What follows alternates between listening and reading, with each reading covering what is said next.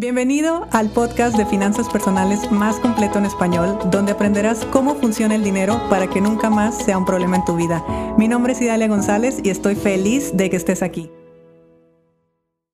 Y estamos en preguntas y respuestas, viernes de preguntas y respuestas, que hace mucho que no lo hacía. Normalmente los jueves les dejo una cajita de preguntas en Instagram para que ahí dejen su duda. Y bueno, en esta ocasión solamente voy a contestar dos preguntas, porque las dos preguntas creo que tienen una respuesta bastante larga. Y la primera pregunta que me encantó fue, ¿qué le dirías a Idalia la niña?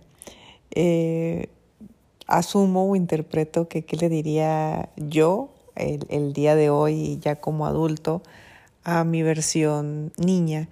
Y creo que lo que le diría o me diría es el plan está saliendo tal cual lo habíamos planeado. Porque miren, la mayoría sabemos o en la infancia, cuando somos niños, tenemos una idea de lo que queremos ser de grandes. Y yo en ese, mm, en ese sentido me siento muy tranquila y me siento muy afortunada porque he sido fiel a lo que siempre he querido. Y miren que he desvariado mil veces, he cambiado de camino, ha sido un show.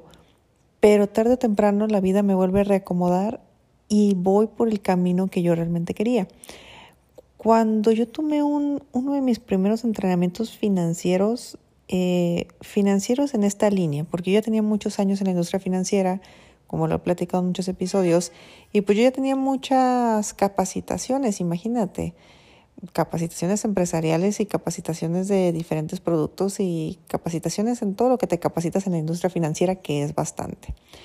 Pero, eh, como siempre, pues no tenía la parte de finanzas personales, o al menos no basado en lo que, en lo que conecto el día de hoy. Y eh, tomé un entrenamiento financiero que mis amigos no me dejaran mentir porque ahí estaban muchos de ellos. Y yo hablaba con el entrenador y le decía, ¿sabes qué? Le digo, es que yo siempre he sabido que voy a tener dinero. De hecho, mis palabras exactas fueron, siempre he sabido que voy a ser millonaria, pero no sabía cómo hacerlo. Y llamó la atención, sé que llamó la atención el comentario que yo hice, porque yo lo dije abiertamente y créanme que era Idalia la niña la que estaba hablando. O sea, siempre lo tuve claro, siempre, siempre, desde muy pequeñita. Eh, yo sabía que cuando yo pudiera tomar control de mi vida, cuando yo fuera adulta, las cosas iban a ser diferentes. Y no que yo estuviera en la pobreza extrema, ni mucho menos. Yo vengo de una familia clase media, trabajadora, mis papás funcionarios y, y todo bien. Pero yo sabía que no iba a quedarse así. Yo siempre tuve claro que cuando yo fuera grande eh, iba a tener dinero y que iba a estar, mm, no solamente que el dinero no iba a ser problema, sino que lo iba a tener en grandes cantidades. Siempre fue, siempre ha sido una certeza en mi vida. Incluso cuando hice todo lo necesario, estudiar, trabajar, mm, escalar, todo eso, yo veía veía claramente cómo mis ingresos sí aumentaban, pero no aumentaban en la cantidad que yo quería, porque yo siempre tenía claro que, que no iba a vivir de un sueldo. Más bien, siempre creí que iba a vivir de un sueldo, pero nunca tuve en la mente que un sueldo estaba tan limitado en cantidad. Y mira que yo estaba cómoda, o sea, no es que me faltara algo, al contrario, esos años dentro de las empresas y más porque pues yo soltera viviendo sola era eh, pues bastante cómoda mi vida. Mm, tenía lo, lo, necesario, me podía pagar un departamento, tenía un carro del año, me pagaba viajecitos cómodos y, y podía haberme quedado ahí. O sea, pudo haber sido eh, una, mm, pude haber aceptado esa zona de confort pero algo dentro de mí siempre supo, siempre ha sabido que yo iba a hacer dinero, que yo iba a hacer más dinero, que yo iba a hacer cantidades mucho más grandes, solamente que no sabía cómo hacerlo. Eh, hasta que ya entré en, este tipo de educación financiera. Y, bueno, por ahí ya es todo un proceso, la creación de la riqueza, pero eh, ¿qué le diría yo a, a, la niña y darle a la niña? Es, todo está saliendo tal cual lo planeamos, así tal cual. Ese es el mensaje que yo le daría. Cuando yo me relaciono o cuando yo he trabajado con Idalia, la niña, eh, pues en muchas áreas se trabaja el sanar a la niña, sanar al, niño interior. Y yo por supuesto que comparto esa visión. Hay que sanar a los niños de a, nuestra versión infantil. Pero también llega un momento, porque yo llegué a ese punto, donde yo ya no quería sanar y darle a la niña ya, esa ya estaba sana. Lo que yo necesitaba o lo que yo quería era explicarle a la niña y darle ciertas cosas de la vida. Pero explicárselo no en forma de te voy a sanar porque estás herida, sino porque, a ver, niña, te voy a explicar cómo son las cosas. Y, eso a mí me ha funcionado, porque yo ahora a Idalia, la niña, le puedo explicar cómo es el dinero, le puedo explicar cómo es la prosperidad, le puedo explicar cómo uno va diseñando y rediseñando su vida. Y eso no tiene nada que ver con sanar, ni con drama, ni con llorar, ni con nada de eso. Pero es muy interesante eh, trabajar con tu niño interior desde esa postura. Desde la postura de yo adulto, ahora te comunico a ti niño cómo está todo o cómo pueden ser las cosas y, y, y listo, te lo estoy explicando. No estoy en plan, te estoy sanando y vamos a llorar juntos y lo vas a liberar y no, eso claro que lo hice, pero no, hoy, el día de hoy estoy bastante tranquila en esa área. Bueno, y esa fue la pregunta que me hicieron de eh, qué le diría a mi versión infantil. Tengo por aquí otra pregunta que también quería, eh, quería comentárselas. Es, ¿cómo poder dividir mi dinero en las seis cajas si soy autónoma y cobro un mes un salario variable y los siguientes meses no entra nada. Lo que más me gustó fue el comentario siguiente. Lo sé, aún tengo que trabajar en ingresos estables. Por favor, por favor, olviden los ingresos estables. Es lo más carente del mundo.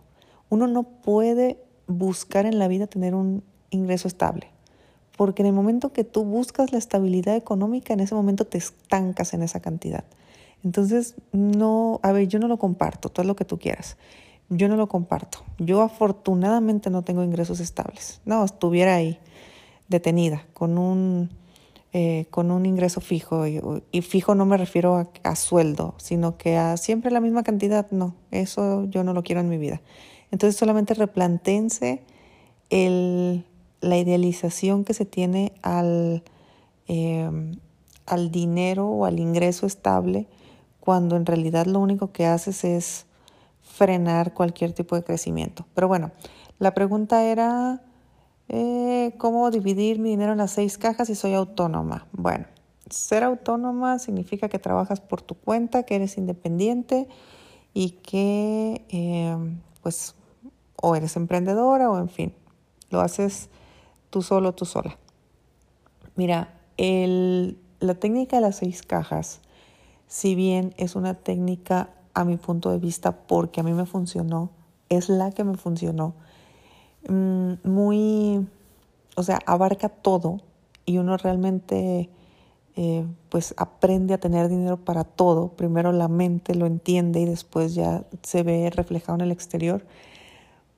También es cierto que no se necesita empezar con las seis cajas, porque a veces nuestro ingreso es, está limitado o está, mm, digamos que organizado o está utilizado prácticamente todo o en necesidades o necesidades y placer y de ahí nos salimos. Entonces, reestructurar nuestro ingreso para las seis cajas también es un proceso. Y siempre que digo proceso, lo digo para que tengan mucho respeto con ustedes mismos a vivir el proceso. No es cosa de la noche a la mañana, es un proceso y ese proceso se respeta. Pues bueno, yo lo que te sugiero es, primeramente, empezar con tres cajas, sí o sí. La caja de las necesidades básicas o gastos fijos, la caja de el juego o placer, estilo de vida, y el FLF, que es el Fondo Libertad Financiera, que es tu caja para multiplicar dinero. Para mí esas son las tres más importantes. Cuando yo inicié mi administración, prácticamente el 99% de mi ingreso era para necesidades. Entonces, imagínate, dividir en las seis cajas, pues no, no era posible para mí. Eh, y a pesar de que ahí hice un ajuste de mis gastos, mm, yo seguía estando en gran porcentaje con mi ingreso en mis necesidades básicas. Y la siguiente, la segunda caja que yo tuve fue el FLF. Eso estuvo bien, o sea, ahora que lo veo hacia atrás, claro, lo tenía que hacer porque es la única forma de empezar a tener dinero para multiplicar. Y de verdad que no hay que creer que las cantidades son pequeñas. La cantidad es lo que es. Y antes de cualquier trabajo externo necesitamos hacer un trabajo interno. Entonces yo necesitaba explicarle a mi mente que aunque sea un dólar, pero yo ya tenía un dólar para invertir. O sea, era una reprogramación la que empecé a hacer.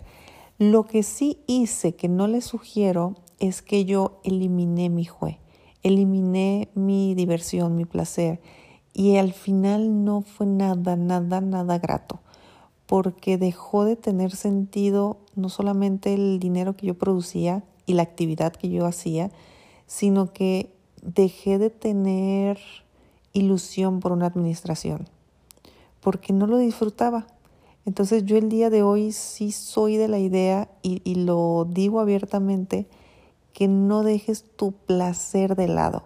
Si bien hay que hacerlo de forma sensata, eh, sí hay que presupuestarlo y sí hay que utilizarlo. O sea, aún sea ir a comerte un helado, pero de verdad disfruta algo, que, que sientas que vale la pena lo que estás haciendo. Entonces, para la pregunta de cómo empezar con mis seis cajas, yo empezaría con tres, no empezaría con las seis. Empezaría con tres y empezaría con la Fondo de Libertad Financiera para que empieces a tener dinero para multiplicar. Tus gastos fijos son necesidades básicas y placer, eh, el jue. Todo eso en los porcentajes que tú puedas, obviamente. Y para los meses que todavía no ingresas dinero, aquí lo más importante, más que administrar el dinero, es que tú tengas un presupuesto porque si tienes un presupuesto, sabes cuáles van a ser tus gastos al mes. Si sabes cuáles van a ser tus gastos al mes, puedes empezar a administrar. Normalmente queremos administrar y ahorrar sin tener el presupuesto. Entonces, no, primero haz el presupuesto, ya que sabes dónde estás parada. Cuando ganas dinero, ya vas a saber que ese dinero tal vez te va a alcanzar para un mes, para dos meses, para tres meses, pero lo vas a tener claro. O sea, la certeza es muy importante. Y ya conforme vayas eh, teniendo esa certeza y ese, eh, esa tranquilidad en los meses donde no recibes dinero o recibes menos dinero, ya después empiezas con otro tipo de caja. Empiezas con la caja de educación, que a mi punto de vista sería la siguiente importante, eh, porque bueno, al final de cuentas en la educación estás invirtiendo en ti. la quinta caja, a mi punto de vista, es el ahorro largo plazo, eh, y la sexta caja, a mi punto de vista, es la caja del dar. Porque eso sí, somos buenísimos para dar, aunque no tengamos nosotros para darnos a nosotros mismos. Entonces, no es que no sea importante, pero es que uno solamente da lo que puede tener. Más bien, uno solamente puede dar lo que tiene. Así que eh, esa es mi recomendación basado en mi experiencia si te sirve, me encanta. Eh, y bueno, ahí están las seis cajas para que tú lo acomodes como tú puedas. Pero en este caso es muy importante el factor presupuesto.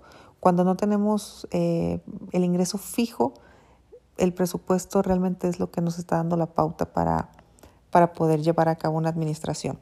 Y bueno, estas fueron preguntas de esta semana. La verdad es que eh, son las que elegí porque sabía que me iba a llevar un ratito contestarlas. Pero bueno, deseo que pases un muy buen fin de semana y si quieres comprar el reto financiero Soy Próspero esta semana, este fin de semana, lo tenemos abiertos el domingo a medianoche, ya sabes, lo cerramos. Y pues bueno, es la última vez que lo tenemos ahora en el 2021 Miren que en el 2021 no le subimos nada, nada, nada el precio. Sigue con el precio del 2020. Y, y bueno, ya me dirás si ya lo hiciste, si todavía no lo has hecho. De hecho, si tú lo adquiriste en otra edición, eh, vuélvelo a hacer, vuélvelo a hacer porque el reto, cada vez que lo haces, te, te vas dando cuenta cómo eh, las cosas sí han ido cambiando y puedes empezar a mejorarlas, o sea, siempre empezar a potencializar todo.